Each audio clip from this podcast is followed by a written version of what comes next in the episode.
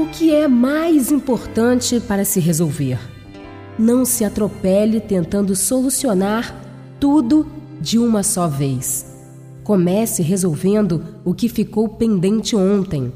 Certas insatisfações podem ser resolvidas com uma boa conversa, e alguns problemas só existem mesmo dentro da sua cabeça. Procure identificar o que realmente depende de esforço para ser resolvido. Quando estiver diante de uma situação complicada, se projete no futuro, daqui a um ano, e sinta se essa situação é realmente tão importante ou não.